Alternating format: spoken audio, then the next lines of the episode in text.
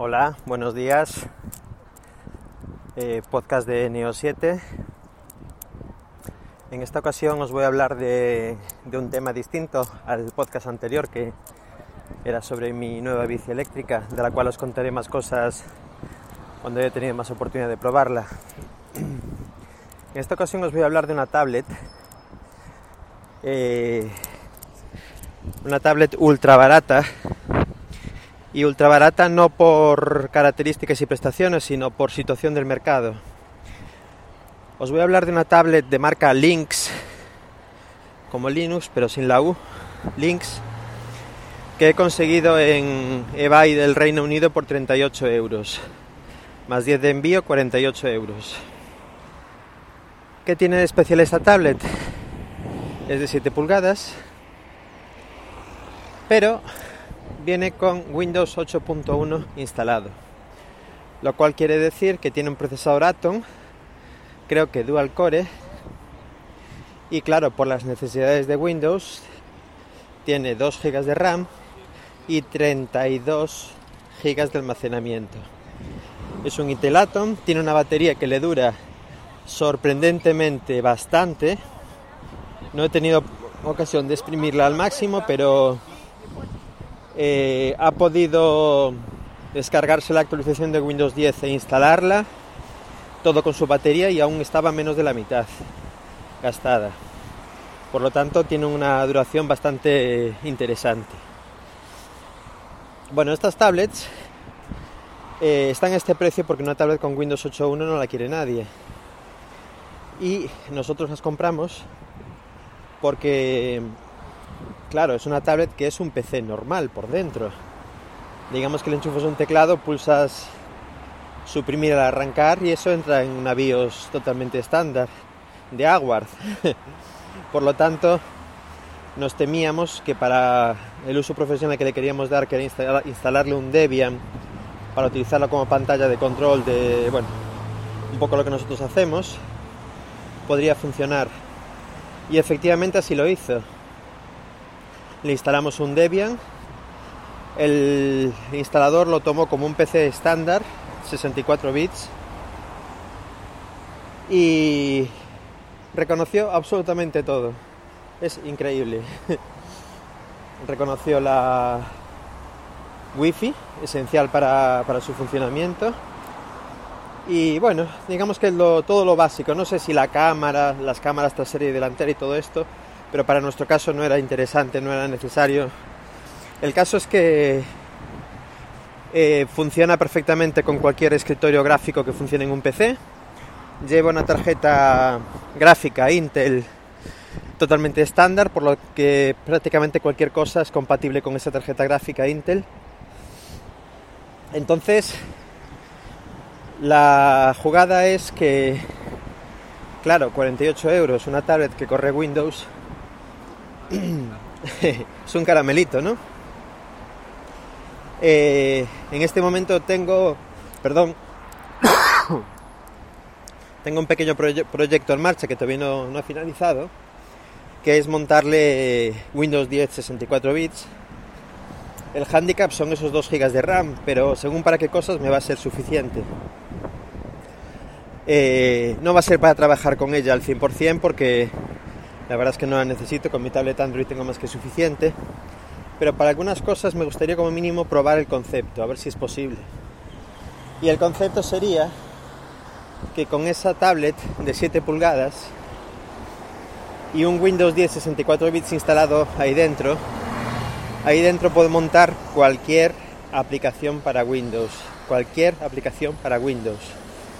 Eh, en mi caso me gustaría instalarle SketchUp, que es una aplicación de diseño en 3D, que ya tengo la experiencia por las Pipos que os había comentado en algún podcast anterior, que también trabajaban con un procesador Intel Atom, que va perfectamente con animación 3D, con bueno, dibujando en 3D, con rotaciones, con movimientos, etcétera, totalmente fluido.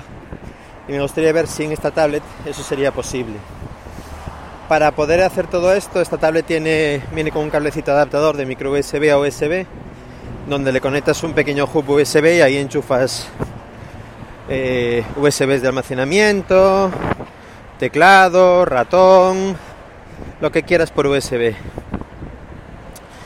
Eh, realmente, si esto funciona y se le puede instalar un Office normal, quiero decir, un Office 2016 completo, eh, con su Excel, su Word, su bueno, todo lo que realmente me parecería espectacular que un equipo de, de 48 euros, bueno, por supuesto tiene salida HDMI para conectar una pantalla externa, que un equipo de 48 euros pueda, pudiera llegar a convertirse en el ordenador principal de cualquiera y sobre todo que ese ordenador lo sacas de casa, le desenchufas los cables y te lo llevas con todo, físicamente, enterito. eh, tengo que comprobar si, finalmente puedo instalarle ese Windows de 64 bits, ya lo tengo descargado, todavía no he tenido tiempo de intentarlo, pero bueno, seguiré comentando cómo sale el, el invento. Eh, si no fuera por la limitación de los 2 GB de memoria, se podrían hacer muchas más cosas con él. Pero claro, tampoco le podemos pedir pelas al olmo por, por 48 euros.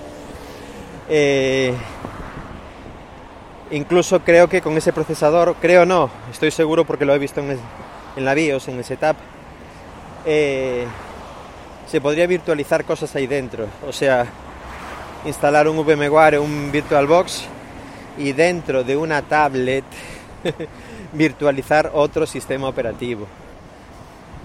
Me parece alucinante, lleva un procesador creo que dual core a 1,33 GHz y me parece también, ya lo comenté al principio, me parece reseñable la duración de su batería con un Windows que creo que no la, no la respeta o no, la, no hace nada porque la batería dure más con un Windows corriendo a saco encima.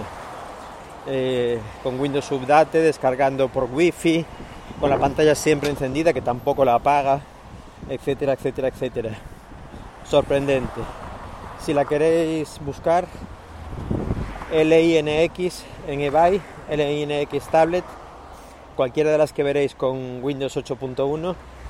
Bueno, por supuesto, no sé cómo, pero eh, he sido capaz de actualizar la Windows 10 lo que pasa que con la actualización automática es de Microsoft, pero obviamente me ha instalado el Windows 10 de 32 bits. En este momento es como está. Con este Windows 10 de 32 bits he sido capaz de, de descargarme el, Windows Media Creation, Creation Tool, eh, que sirve para descargarte otra versión de Windows y grabarla en una llave USB. Todo esto lo he hecho con la tablet y con el hub USB. Y en este momento tengo una una llave USB con Windows 10 64 bits preparado para, para, instalar. No he tenido tiempo más. Os seguiré contando cuando, cuando tenga más experiencia, pero eh, me parece alucinante que algo que te puedes llevar en el bolsillo ya sí que pueda a día de hoy eh, ser tu, entre comillas, PC principal simplemente por el hecho de llegar a casa y conectarla a un teclado, una pantalla y un ratón. La wifi va estupendamente, totalmente estable. Y bueno, no os puedo decir mucho más. Funciona todo. es increíble.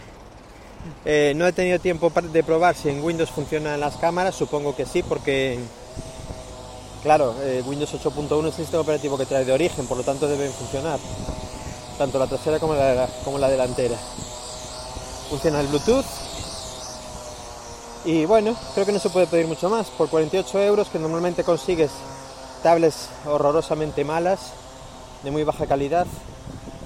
Eh, una tablet buena, con buenas características, buena batería y sobre todo con procesador Intel Atom y con esa posibilidad de instalar cualquier sistema operativo de PC.